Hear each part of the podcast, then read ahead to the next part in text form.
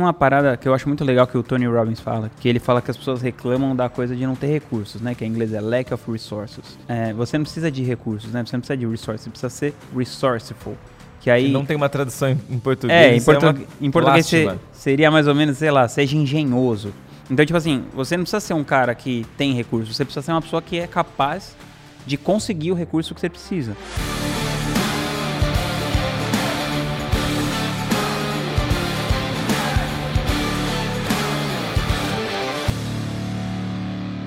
Estamos começando mais um episódio do podcast A Sociedade Digital. Eu estou aqui com Lucas Puerto, Rodrigo Vinhas, sócios da E-Gratitude, e eu sou Fred Petrucci, apresentador aqui do seu podcast. Nosso tema de hoje é é possível começar no digital sem grana? Precisa de dinheiro? Não precisa? Como que a gente faz para começar? Que a maioria estamos quebrados na hora que começamos. Eu era um caso desse, né? Vinhas também. O Lucas sempre foi rico, então não tem esse problema. Brincadeira, mas ele vai contar aqui. Lucas Puerto, vocês estão começando com novos especialistas é, de tempos em tempos, vocês trazem. Como que vocês fazem para começar? O quanto investem, o quanto não investe? Já bota muita grana? Tem equipe, não tem equipe? Como é que vocês fazem esse, esse processo de start, de qualquer processo? Tá bom, vamos lá. Eu acho que minha, eu vou separar minhas respostas de, de duas, em duas etapas.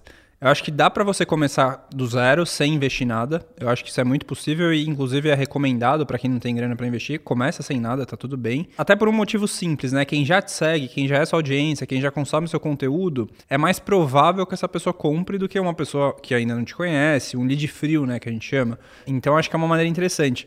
No nosso caso, por outro lado, pra gente não é interessante quando a gente traz um expert não investir nada. Por quê? Porque a gente tem um negócio que chama custo de oportunidade. Se a gente investir nada, é, o que, que, vai acontecer? O lançamento vai ser menor, tendencialmente, né? Então a gente prefere já investir, obviamente que não grandes, para o nosso tamanho, não grandes, né, uma, um valor muito alto, mas já colocar, sei lá, 100 mil reais, por exemplo, que obviamente para muita gente isso é muito dinheiro, mas para o nosso tamanho, para a estrutura que a gente tem, para o quanto que a gente gera de caixa. É um, é um valor fixo, dependendo, independente do expert, ou vocês vão analisando de acordo com o expert? Não, a gente vai analisando. Então, se o, se o expert já lançou várias vezes aquele produto, se ele tem um track record, que a gente consegue avaliar que ele lança e, e consegue fazer um retorno de 3, 4, 5 vezes então, assim, a gente poderia até aumentar. Mas se a gente vai começar com alguém que não validou o produto, ou vamos lançar um produto novo, ou vamos começar com uma pessoa que ainda não, não, não lançou, que tem uma autoridade offline, é, aí a gente colocaria algo perto de 100 mil reais. Seria um valor que, para a gente, de novo, faz sentido por causa do custo de oportunidade. Porque se eu mantenho, se eu trago uma equipe, contrato ferramenta, se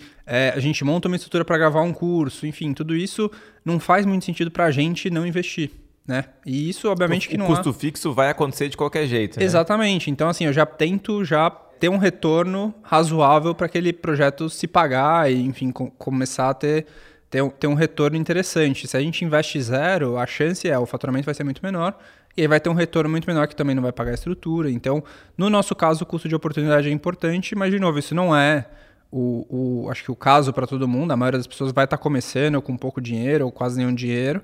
E eu acho que o, o valor que a pessoa tem que ter como referência é o quanto eu estou disposto a perder. Se eu perdesse isso, né, é como, é como um investimento arriscado. Você vai colocar lá em.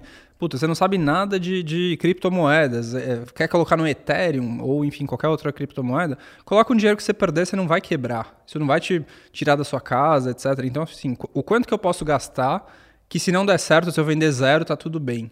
Né? Então é, é, é quanto você tem de apetite ao risco, né? Então, no nosso caso, a gente já tem um apetite ao risco um pouco maior, a gente já tem uma estrutura maior e mais cara, então para a gente não faz sentido a gente começar do zero. Muita gente está começando no digital sem grana, né? Eu comecei no digital sem grana, Rodrigo Vinhas também começou no digital sem grana. Aliás, você começou sem grana nenhuma, né? Você não tinha dinheiro nem para o curso. Não, o primeiro curso que eu comprei foi a Fórmula de Lançamento em 2015 eu não tinha, custava 5 mil reais na época, imagina, 5 mil reais há seis anos atrás era muito dinheiro. É até hoje, imagina cinco anos atrás.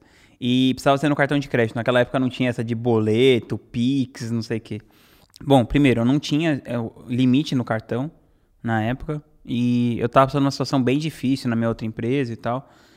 Então eu decidi fazer que nem você já contou essa história, pedir emprestado. Eu pedi um cartão emprestado para um amigo meu, o Adilson, que é um amigão meu até hoje. Pagou ele, ele depois, pelo menos? Claro. Pô, por isso continua amigo, né? Ele me emprestou o cartão. E aí, lá no evento da Fórmula, que é isso que eu falo, que é muito... Às vezes você tá uma pessoa de mudar sua vida para todo sempre. eu conheci o Jerônimo. O Jerônimo foi um dos palestrantes lá. Então eu soube fazer uma abordagem lá nele e tal. Achei algumas coisas que ele podia melhorar no que ele estava fazendo. Mas sabe, é aquela coisa de você falar com bastante jeitinho, assim, para não ser aquele cara inconveniente. Falei para ele que eu agenciava artistas tal. E ele falou, pô, cara, você não quer me agenciar, alguma coisa assim? Vamos fazer uma consultoria, algum negócio junto. Aí ele falou, qual que é o seu preço? Aí eu, com aquela confiança toda, falei, 100 mil reais. Aí ele falou, pô, beleza, eu vou te ligar então, vamos ver e tal. Acabou que ele me contratou. Eu prestei serviço para ele naquele primeiro ano, 2016, no ano seguinte. Né? Isso foi em dezembro, aí no ano seguinte eu prestei serviço para ele. Aí com parte desse dinheiro que ele me pagou, eu paguei o meu amigo. Caramba. Do curso. Surreal. Você e... não tinha dinheiro para ir no, no evento, né? Porque você tinha que pagar. Aí você pegou o dinheiro emprestado lá dentro, você fez dinheiro sem vender lançamento e aí começou seu, seu, seu, sua caminhada aí. Isso. E aí, nessa época, também eu tava procurando os primeiros investidores de gratitude já e tal. E aí, além de tudo, aí o Jerônimo chegou em mim e falou assim, cara, é, você não quer entrar no meu mastermind? Na época custava 30 mil reais. Eu pensei, nossa, eu nunca dei 30 mil reais em nada na minha vida, só num carro uma vez, que eu paguei mais que isso. Aí eu falei pra ele, não, cara, é muita grana, não vou dar. Ele falou, pô, mas você não me conheceu lá, você não me pediu 100 pau, eu não me paguei e tal. Eu não confiei em você, você não quer confiar em mim, vai ser melhor para você. Aí foi um, um argumento meio ia ficar chato qualquer coisa que eu fizesse, eu acabei aceitando. e no final, fui, foi nesse encontro de Mastermind que eu conheci o Ladeirinha, e o Ladeirinha que ajudou a gente a rodar, assim, o nosso, os nossos primeiros lançamentos da gratitude. Então, assim, se eu não tivesse ido nesse evento, não tivesse... Primeiro, se eu não tivesse pego o dinheiro emprestado, não tivesse ido no evento, não tivesse conhecido o Jerônimo, não tivesse conhecido Ladeirinha, nada disso teria acontecido. Então, dinheiro não foi o impedimento ali, apesar de você não ter, você conseguiu dar um jeito e, claro, honrou ali com as suas responsabilidades claro. financeiras. Tem uma parada que eu acho muito legal que o Tony Robbins fala, que não tem uma palavra em português muito boa, que ele fala que as pessoas reclamam da coisa de não ter recursos, né? Que em inglês é lack of resources. E aí existe uma palavra em inglês que chama, é, você não precisa de recursos, né? Você não precisa de resources, você precisa ser resourceful. Que aí não tem uma tradução em, português. É, em, portu... é em português seria mais ou menos, sei lá, seja engenhoso. Então, tipo assim, você não precisa ser um cara que tem recursos, você precisa ser uma pessoa que é capaz de conseguir o recurso que você precisa. Então, para mim essa coisa do, ah, eu não tenho dinheiro, é claro, assim, existem Tirando pessoas que miséria, né? Existem pessoas que estão numa situação de muita pobreza e tal, e realmente não tem como conseguir nem dinheiro para a pessoa tá buscando ali comer e tal. Mas assim, se aquilo é importante para você, vamos supor, isso era muito importante para mim. Eu tinha estudado isso o suficiente já para perceber que isso ia dar bom. Na, que, eu, que eu tinha as habilidades necessárias para fazer aquilo. Então, assim, tá, você fala, aí tem a pessoa que fala assim, ah, mas eu não tenho nenhum amigo para pedir dinheiro emprestado. Por exemplo, tem um sócio meu, o Lamp, que é um grande amigo meu, e agora eu vou dar uma certa queimada no filme dele aqui, porque a gente é muito amigo. Já que ele não tá aqui? É, inclusive o filho dele acabou de nascer, eu sou o padrinho do filho dele, que é o Jove. Mas o Lamp, por exemplo, ele é um cara muito mais capaz do que eu em várias coisas no trabalho. Só que essa coisa assim, esse indispor, essa possibilidade de se indispor, ele não tem muita tolerância. Então, olha só essa história. Na época, eu falei pra ele assim: Lamp, vamos abrir uma empresa nova. A empresa vai ser meio a meio, metade minha e metade sua. O meu trabalho é o seguinte: ó, eu pesquisei o que quer fazer. Tipo assim, eu estudei toda a parada. A única coisa que você precisa fazer é descolar um cartão com 5 mil reais de crédito. Emprestado. Só isso que você precisa fazer. Falou, beleza. Aí eu desliguei o telefone e falou, não, vamos nessa, tamo junto tal. Aí desligou o telefone, eu voltei lá pra internet pra pesquisar as paradas que eu tava pesquisando. Passou 15 minutos, ele me ligou e falou, cara, tentei de tudo, não consegui de jeito nenhum. Falei, caralho, 15 minutos. 15 minutos você já tentou de tudo. Ele, não, cara, meu, meus pais não têm, não sei quem não tem, eu não tenho pra quem pedir e tal. Cara, eu falei, bom, beleza então, né? Aí eu falei, não, Lamp, então você tá fora desse negócio, meu. Se, se você desistiu assim nessa primeira empreitada, eu vou fazer essa parada sozinho.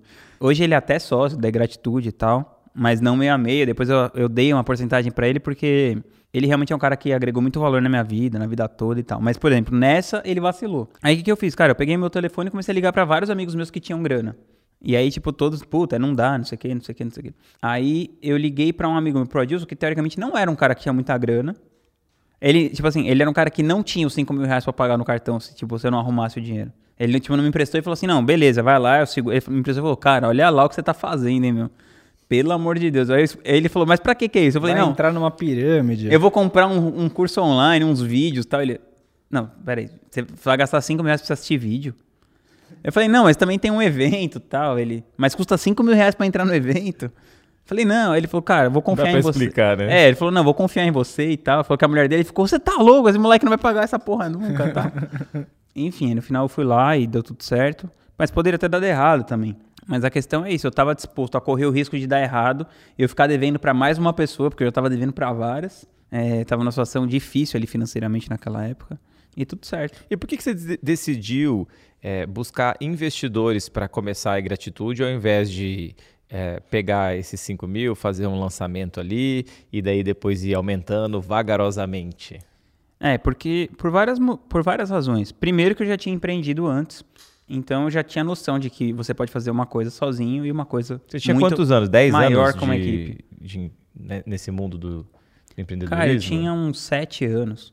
E a minha empresa passou bem essa fase assim, de 2015 foi, foi um ano muito difícil assim. Então a gente perdeu umas contas, uns negócios que a gente fez deu prejuízo. Mas estava acostumado com esse mundo, né? Sim. E eu já tinha feito isso, eu já tinha vendido outras empresas minhas. Então, eu já eu sabia que era possível você chegar numa pessoa e falar: Ó, eu tenho uma ideia muito boa, você quer apostar nisso? E a pessoa ir lá e colocar grana. E às vezes isso deu certo, às vezes isso deu errado, mas eu sabia que era possível. E eu sabia que a minha ideia era muito boa e que eu ia ter uma capacidade de executar maior do que a maioria das pessoas que estavam nesse mercado pelo meu background. Eu pensei isso, falei, ah, vou conseguir investidores. Aí o primeiro investidor que eu consegui foi um amigo meu. Pouquinho depois disso aí do Fórmula, ele, ele entrou e deu 75 mil para comprar 10% da empresa. Aí um outro deu 50 mil, 40 mil para comprar mais 4%, um negócio assim. Aí eu fiquei com 86 e esses meus amigos com 14. Aham. Aí eu consegui o contrato com. Eu nem tinha contrato com o Gustavo, não tinha contrato nenhum, era só uma ideia no papel. E o pessoal já estava apostando em você. É, porque as pessoas me conheciam. Né? Então, o seu track record vale muito. Quem, quem você é. Eu consegui o contrato com o Gustavo pouco tempo depois. Aí, acho que ainda em 2000, no comecinho de 2016. Aí eu conheci uma empresa. Eu fui buscar uns caras para serem meus advogados na separação da minha outra empresa. E eles já fizeram um investimento mais substancial, assim. Alguma coisa para lá de milhão, assim. E aí eles compraram metade da minha parte. Foi com essa configuração que a gente já começou um plano de fazer uma empresa grande, uma empresa que fosse chegar aí nos oito dígitos de faturamento por ano, pelo menos. Eventualmente, depois de um tempo, a gente conseguiu muito mais que isso. Mas ainda assim, a gratitude deu prejuízo nos dois primeiros anos. Esse negócio que todo mundo acha que você faz o primeiro lançamento, já botou dinheiro, e aí né, vão, vão imaginar que você botou o dinheiro no primeiro, já fez um caixa eletrônico ali, começou a sair dinheiro do outro lado. A gente fez, mas a foram- gente errou muito nos investimentos. Então, nessa coisa de buscar muita velocidade, a gente atropelou alguns fundamentos, errou em muita coisa, mas tava na cara ali que a gente estava construindo uma coisa legal, mesmo tomando prejuízo num mercado que quase ninguém toma prejuízo. É muito difícil alguém tomar prejuízo nesse mercado. Mas a gente conseguiu fazer essa proeza. Assim, se você fizer tudo certinho e tal, porque a gente tem algumas, alguns valores. Então, do tipo, a gente paga muito bem a nossa equipe, proporcionalmente ao mercado. A gente paga duas, três vezes mais do que a maioria das outras pessoas. Então, a gente tem um, uma coisa de, de pagar bem as pessoas, de ter boas ferramentas, de ter uma boa qualidade de produção. E esse sempre foi o nosso diferencial. Tanto que os dois primeiros anos deram prejuízo e em 2018 a gente já ganhou como agência de maior performance na Hotmart. Aí em 2018, 2019, 2020 a coisa só foi dando certo, nunca mais a gente tomou prejuízo. Deu tudo certo, mas a parada é a, a seguinte, eu comecei sem nenhum recurso financeiro, nenhum, zero. Não tirei um tostão do meu bolso para formar essa empresa. Então se eu tivesse já um patrimônio lá, ele estaria guardado, rendendo, que eu não coloquei um tostão. Eu entrei só com a minha ideia e a minha força de trabalho. As minhas ideias e a força de trabalho. E depois, a gente teve, depois que a gente já tinha algum dinheiro ali, a gente teve que conseguir outros recursos, que aí foram as pessoas. Então, o Lucas, a Paty, a Verônica, o Edu, o Davi, o Lamp, enfim, todas essas pessoas e o resto da equipe inteira que fizeram esse negócio ser possível e acontecer. Então, essa, você não pode se limitar pelos recursos atuais, pela sua situação atual. Eu não sei de quem é essa frase, mas, é, mas eu sempre pensava nela. Falava, a sua biografia não é o seu destino. Então eu pensava, meu, isso aqui não vai ser o meu destino. Tipo, essa situação difícil que eu tô passando, isso não vai ser meu destino. Eu tinha convicção que, apesar de tudo, acabar dando certo. A minha irmã, uma vez eu fui pedir dinheiro pra minha irmã e ela falou, putz, meu, eu fico meio receosa de emprestar dinheiro pra você, você é meio, tipo... Ela falou assim, é, você é, você é meio irresponsável, tal, alguma coisa assim. Aí eu não sei que na conversa rolou um papo, tipo assim, ela falou, meu, mas se você tá mó pobre tal. Eu falei, não, pobre não. Eu tô momentaneamente quebrado, eu sou rico. Você não tá. Você não Tá tá, sabendo. mindset, você não tá né? sabendo associar direito a, a parada. E ela riu e tal, mas mesmo assim não me emprestou Riu, o mas dinheiro. emprestou. Riu- Riu, mas deixou a carteira bem longe. Riu, mas não emprestou. Deixou a carteira bem longe e a senha do banco. É, mas tá tudo certo. Eu acho que no lugar dela eu também não emprestaria. Mas no final acabou que, que deu tudo certo. Assim, não se limitar pelo lugar que você tá, sabe? Sim. E agora falando de como começar no digital sem grana, a gente tem o quadro aqui que chama-se Hot Seat e a gente vai para ele agora. Qual a ideia desse é, quadro para quem ainda nunca assistiu? O que é um Hot Seat? É, em grupos de negócios. É uma cadeira quente. É um assento quente. Essa que é a ideia, né? No nosso caso aqui, no, no Mastermind do Fred, Vinhas- o seu bumbum vai queimar? O meu não. ninguém vai chegar perto, ninguém toca aqui não. O pior é se já tiver queimado. Você já foi no Hot City? Como assim, Fred? Aí é pior ainda.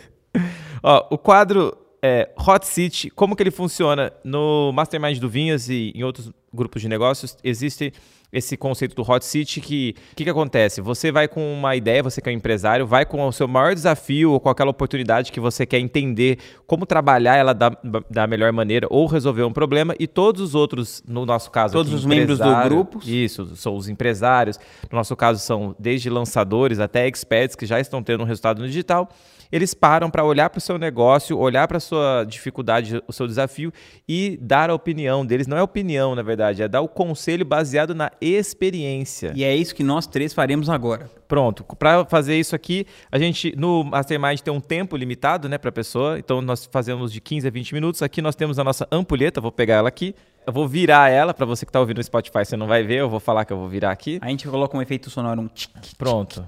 E no nosso quadro Hot Seat de hoje, nós temos o caso real da Débora do nicho de artesanato. Qual é a dúvida dela? Ela tem 2 mil seguidores, ela tem 500 reais para fazer o seu lançamento. E aí, qual a dúvida dela é? Faço gravado, faço ao vivo e esses 500 reais, o que, que eu faço com ele para começar a investir no meu lançamento? Preciso investir tudo? Não invisto tudo? Então essa é a nossa dúvida de, dúvida de hoje. Eu vou deixar aqui com o nosso amigo Lucas Puerto para ele começar a explicação. Fala, CEO. Você é o cara que está acostumado a mexer com o dinheiro. Virando a ampulheta. Vai virar aqui, então você tem, nós temos 15 minutos aqui para dar o nosso melhor conselho para a Débora. Débora, vamos lá. Débora, acho que assim, alguns pontos importantes. O número de seguidores que você tem é muito menos importante do que o, o tamanho da lista de e-mail que você vai ter para o seu lançamento. Então, acho que essa é a primeira preocupação que eu teria. Começa a captar, usa, se você quiser usar esse dinheiro, esses 500 reais, eu colocaria mais ou menos 70% para captação e o restante para remarketing, então 30%. Por que, que você Mas espera aí, fala- vamos explicar aí o que é captação e o que é remarketing, né? Nem todos os ouvintes do podcast sabem. Vamos lá. Mas por Então- que, que a lista é mais importante que, o, que a quantidade de seguidores? Qual que é a relevância da lista? Porque a lista, na verdade, Ô, a pessoa... Fredão. Eu não tô perguntando para mim, A né? essa altura do Eu campeonato. não estou Fredão. perguntando para mim, meu amigo. Eu estou representando a nossa população. Nossa audiência, nossa audiência. Justo, justo. Vamos lá, vamos lá. É, Mas podia colocar aquela parte do, da bandoleira, do 23. 23. O senhor tá sem bandoleira, amigo? Tô assim, Uma altura dessa do campeonato, o senhor tá sem bandoleira, 23? Porque nem todo mundo que tá seguindo ela, eu não sei exatamente quantos, mas talvez uma parte desses duas, duas mil pessoas sejam da família dela, sejam amigos dela, sejam pessoas que não sejam o público-alvo dela final. E aí ela tem 300 views no Stories, mas metade é de amigos dela, por exemplo. Então, Então assim, a lista qualifica. a lista qualifica e ela seleciona as pessoas que estão realmente interessadas no seu lançamento. Aí ela vai saber quem realmente daquelas 1.900 pessoas tem um, um futuro potencial de se tornar cliente quem tá ali só querendo ver o cachorrinho, a faculdade. Exatamente, exatamente. Então, assim, quando você. Vamos dizer que ela faça lá a semana do artesanato para você aprender a ganhar mil reais por mês, né? E aí, é, em tese, quem tá se cadastrando para isso é uma pessoa que já entendeu, que já é, se interessou pelo assunto, que de alguma maneira tem algumas, uma- alguma aptidão ou que tem algum interesse nesse assunto. Então, assim, muito mais importante do que o tamanho da sua audiência é o tamanho da sua lista. Que seriam os interessados, efetivamente. Os, os interessados no seu assunto, exatamente, no seu, no seu tema central. Outro ponto, ela pergunta sobre fazer ao vivo e gravado, certo? Perfeito. Eu prefiro fazer o ao vivo justamente porque você consegue muito mais proximidade, você consegue muito mais contato, você consegue ter feedback as pessoas vão falando o que está acontecendo, o que elas estão achando, o que, que você pode entregar mais. Então, Até por uma questão financeira também, né? Exatamente, porque você não precisa produzir. Você vai ter que produzir, editar, etc. Então fazer um ao vivo no Instagram, por exemplo, é muito mais simples, né? Só Você- precisa de um celular, internet. um celular, internet, montar um bom roteiro, obviamente, né? É, seguir um, um passo a passo, qualquer que seja o, o tipo de lançamento que ela escolha, seja um desafio, enfim, ela seguir o que é, o que é indicado lá. E aí ela usando esses 500 reais, então qual que é a diferença de captação e remarketing, né? Então vamos dizer que ela faça a semana do artesanato. Do- da- das mantas de artesanato. Aí ela vai pegar esses, desses 500 reais, 350 para captação. O que é captação? É, é o dinheiro que você vai investir para captar leads. Então você vai buscar as pessoas que estão interessadas naquele assunto. Então vai fazer- ela vai fazer um vídeo que é assim: Oi, eu sou a Débora, eu ensino as pessoas a ganharem mil reais por mês.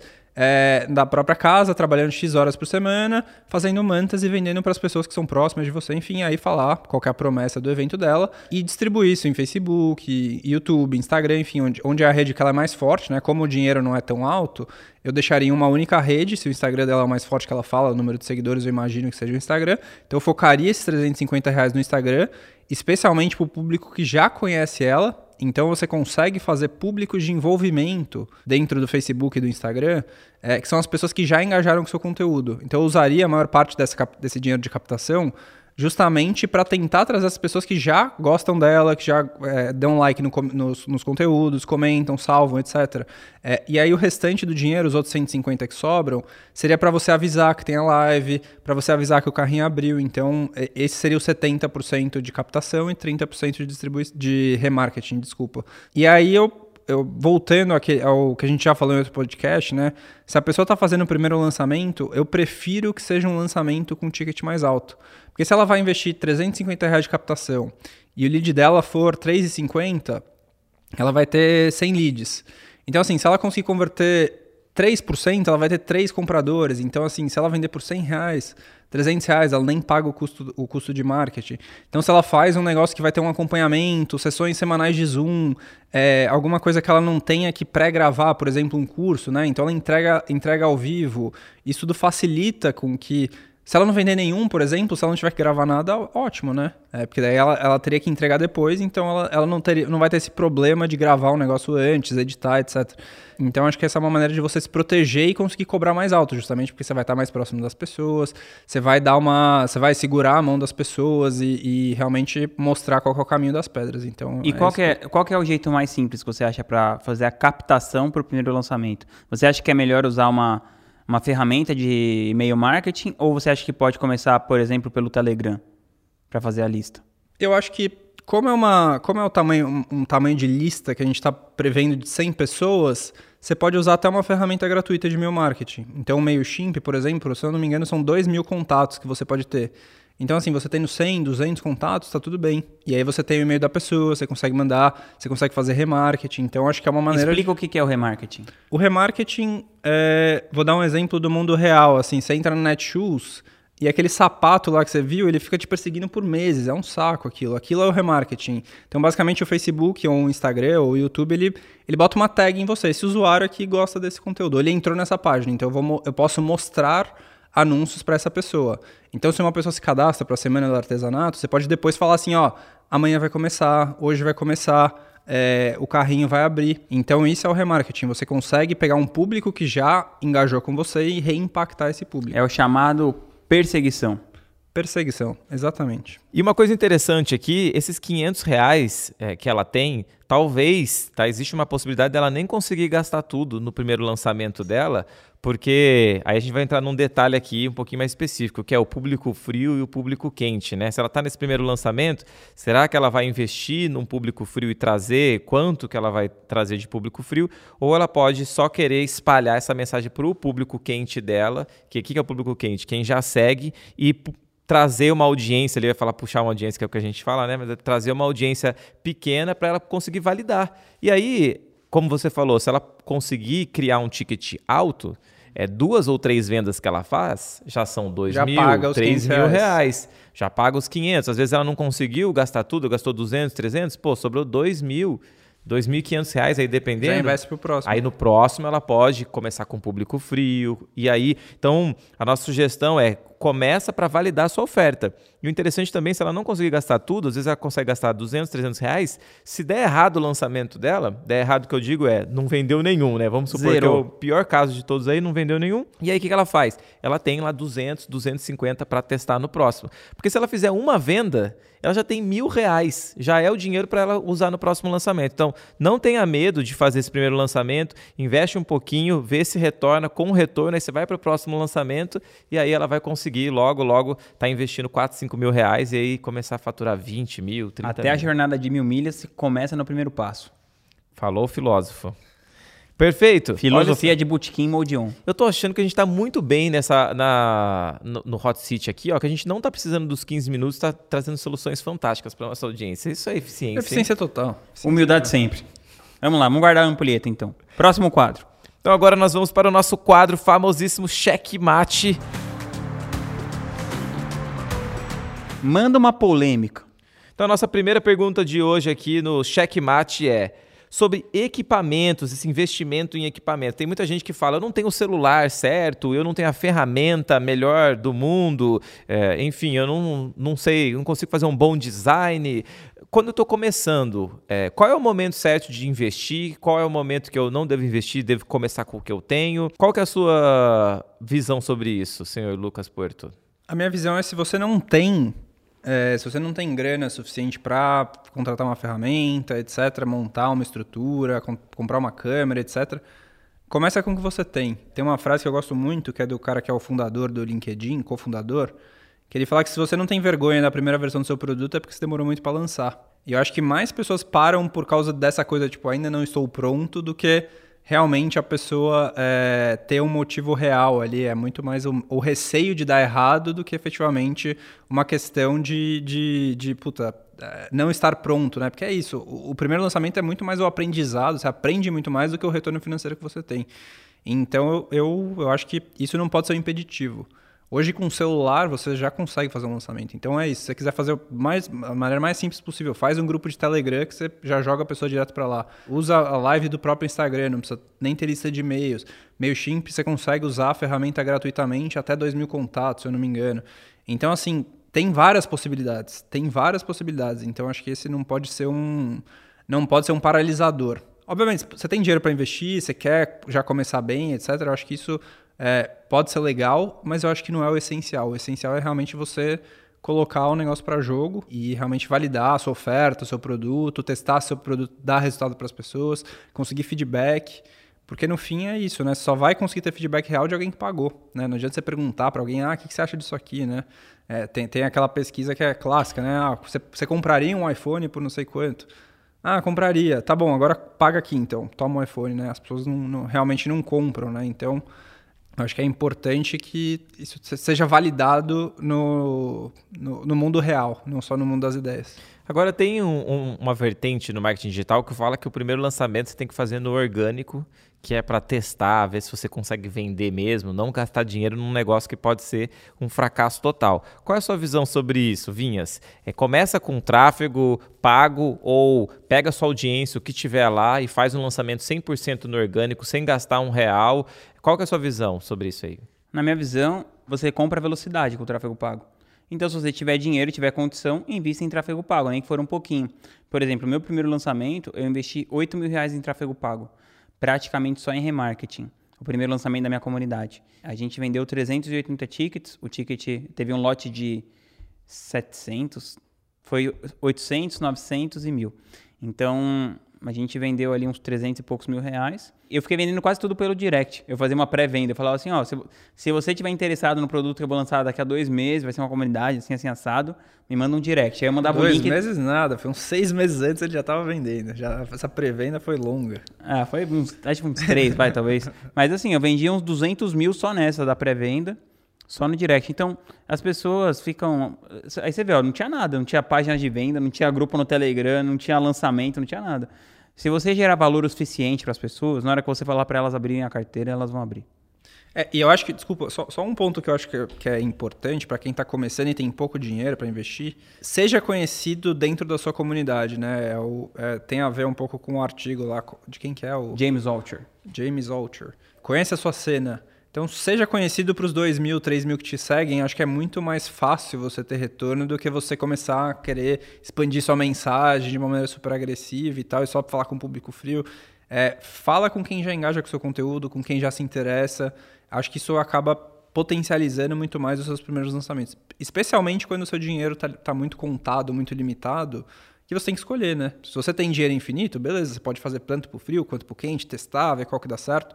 Mas é, para quem está com, com restrição, quem tem restrição de dinheiro, começa que o público já te conhece. Acho que a chance dessa pessoa engajar e se interessar por aquilo já é maior, justamente porque ela já consome seu conteúdo, ela já vê seus vídeos. Então, enfim, é, eu acho que essa é uma maneira inteligente de começar com um pouco de dinheiro. Um negócio legal que você falou é que às vezes as pessoas não usam todo o potencial. Você falou que fez um lançamento basicamente gastando com remarketing, né? Que é o quê? É você alcançar quem você já tem na sua audiência. E hoje as redes sociais estão cada vez mais limitando o seu alcance para quem já optou por te seguir. Então, é, uma grande sacada que eu acho de, de fazer lançamentos é, e, e gastar bem o seu tráfego é começar é, trabalhando, mostrando para as pessoas que já te seguem. Então, essa, essa, esse pessoal que está começando, né, uma pessoa que está começando, às vezes é trabalhar o, o, a captação das, pra, da sua própria audiência que já te segue, ou gastar. Não vou gastar nada, vou fazer no orgânico aqui, mas no remarketing, na hora que eu abrir o carrinho, eu quero que todo mundo saiba que eu estou com o carrinho aberto. Porque às vezes a pessoa vai falar, nossa Pô, eu nem fiquei sabendo que você abriu ali, no dia seguinte, é, dá mó raiva, né? Você, você investe no, no, lançamento, aí no dia seguinte ele fala, pô, você tem curso? Caraca, bicho, como assim? Se eu soubesse, tinha comprado. Como assim? Você não viu? Gastei uma grana, meu. E acontece isso, tem acontece. gente que assiste o seu lançamento no dia lá da abertura do carrinho, ela acontece. por algum motivo... A gente já teve expert que falou assim, pô, mas esse, esse dinheiro que a gente tá gastando não tá adiantando nada, as pessoas não sabem, olha que, quantas pessoas me perguntando. A gente responde justamente, a gente não está gastando dinheiro suficiente ainda para chegar em todas as pessoas que deveriam saber. Tem gente que assiste todas as aulas, chega no dia do lançamento, né, na abertura do carrinho, ela não consegue participar por algum motivo, e aí ela vai vir dois, três dias depois e fala assim, viu, vocês abriram lá um curso? Eu acho que eu tenho interesse em comprar. Quer dizer, se você faz um bom remarketing ali, é, mesmo fazendo um bom remarketing, às vezes a pessoa não vai ser Sim, claro. impactada. Então esse aqui foi o nosso quadro Checkmate de hoje. E agora nós vamos para o quadro favorito do Rodrigo Vinhas. Chora Cavaco. Chora Cavaco. O nosso quadro aqui, como que ele funciona? É, a gente traz uma pergunta da nossa audiência do Diretamente podcast. do Telegram. Eles mandam a sua mensagem lá. Você vai conseguir mandar sua mensagem vendo o nosso link do Telegram na rede social, ou no Spotify, ou no YouTube, ou qualquer outra rede. Você vai ver o link aí do Telegram. Clica lá e manda uma mensagem pra gente que a gente pode ler a sua pergunta ao vivo. E a pergunta que... Em áudio também. Ouvir. Ouvir, que é isso? Velocidade 2 ajuda hoje em dia. Ó, a pergunta é o seguinte. É, tem um canal no YouTube que não cresce. Devo colocar dinheiro para impulsionar esses vídeos? Não. Sim ou não? Não. Por que não? Porque se o canal no YouTube não está crescendo, todos os canais no YouTube que crescem exponencialmente, a maioria é por, pelo orgânico, pelo próprio sistema de recomendação do YouTube, por um bom SEO, mas principalmente pelo conteúdo. Então, se o seu canal não está crescendo antes de colocar dinheiro nele, eu procuraria conseguir alguma atração, tentando melhorar o conteúdo. Vamos supor, o meu canal no YouTube não está crescendo como eu gostaria de que ele crescesse. No meu caso, o caso real. Então, o que eu estou fazendo? Eu estou tentando várias vezes adaptar o conteúdo. Porque mesmo que eu não esteja buscando assim um número estratosférico, tal, eu tenho lá 30 e poucos mil uh, inscritos. inscritos enquanto eu estou gravando esse podcast, eu estou buscando fazer outros formatos para melhorar o conteúdo, tornar esse conteúdo que eu acredito muito mais palatável para a audiência, de uma maneira mais dinâmica. Por isso que criamos quadros como o próprio Chora Cavaco, tentando animar mais a audiência. E a ideia é trazer novos formatos. Então, eu testei um formato com algumas meninas da minha equipe me entrevistando. Agora a gente está testando esse formato aqui, outro podcast. Então, antes de investir em tráfego pago, eu investiria em encontrar a veia do, do canal do YouTube. É, e como é que a pessoa consegue melhorar, é, saber que o meu conteúdo está melhorando? Existem algumas é, métricas ali, né? Quando você manda um conteúdo no YouTube, tem o clique, né? Que é o CTR. Quer dizer, se a pessoa está vendo a sua headline, está vendo a sua thumbnail, se ela está clicando ali, já é um indicador. O YouTube olha isso para ver se, uhum. pô, da maior, de, sei lá, mil pessoas, a cada 100 pessoas que, que você mostra o vídeo, quantas clicam ou quantas deixam passar? Isso daí já vai ser um indicador. O próprio próprio YouTube já consegue te mostrar isso, depois você pesquisa lá. Outra também é o quanto tempo as pessoas ficam assistindo o seu vídeo, que é a retenção. Tempo de retenção é fundamental. Pronto. A outra parada também é o tempo de vídeo que você faz. O YouTube, como o YouTube mostra anúncios a cada um certo tempo de vídeo, ele tende a impulsionar mais vídeos que sejam mais longos. Então, pelo menos ali na, na casa de 8, 10 minutos para começar. E se o seu conteúdo for muito longo e tiver uma retenção alta, o, intuito do YouTube vai ser espalhar ainda mais esse conteúdo. Pronto, então já dá para você começar por aí, nosso ouvinte aqui de hoje. Tem uma outra pergunta, vamos lá. A pergunta é o seguinte: em que momento contratar um gestor de tráfego? Pô, não tenho dinheiro, quero começar. É, quanto, quando que eu devo encontrar um gestor de tráfego para me ajudar aí no meu lançamento? Eu acho que tráfego é um dos, um dos pilares do nosso negócio, né? O negócio de, de lançamento digital, de infoproduto, de mentoria, enfim. O tráfego pago é um desses pilares. Eu acho que o momento vai ser quando você tiver dinheiro suficiente para investir e essa pessoa conseguir trazer algum resultado. Então, se você tem lá 100 reais para investir por mês, não faz sentido você ter uma pessoa que vai pagar 2 mil reais, mil reais, mil e quinhentos reais, 3 mil reais, 5 mil reais, 10 mil reais, qualquer que seja o valor, se ela vai ter 100 reais para investir. Então, acho que assim, o, um, um, ponto importante é você precisa ter um valor suficiente para essa pessoa conseguir realmente trazer um retorno, né? Então, se você investir, conseguir investir no lançamento 10 mil reais, 10 mil reais retornar em 50, 60, 70 quanto que vai sobrar? O quanto desse quanto que sobra, você consegue pagar essa pessoa o ano inteiro? Consegue pa pagar essa pessoa por três meses? Então fazer essa conta é muito importante. Então assim não dá para eu falar, ah, é importante ter, mas se você não tiver dinheiro para investir, não faz muito mas, sentido. Mas vai, no mínimo você tem que ter aí entre 3 a 5 mil reais para investir no lançamento.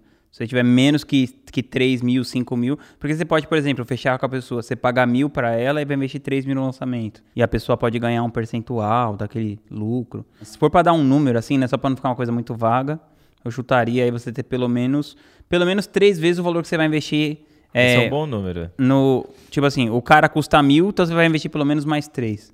Pelo menos três vezes o valor que você vai investir. É, a pessoa, a tendência seria faturar o quê? 10 mil reais, 15 é, mil reais? É, isso eu tô falando assim, para lançamentos pequenininhos, sim, né? Sim, é isso que, que claro que quando você vai crescendo, a coisa muda. Ah, 3 você pode faturar 15 até. Aí você vai tirar imposto, tira a plataforma de pagamento. Aí o quanto vai sobrar? Acho que tem, é importante fazer essas contas, né? O quanto, o quanto você consegue, o quanto sobra para você pagar essa estrutura, precisa, essas pessoas. Precisa ter em mente o LPC. É o único índice que importa, Qual que é, é? o leva para casa.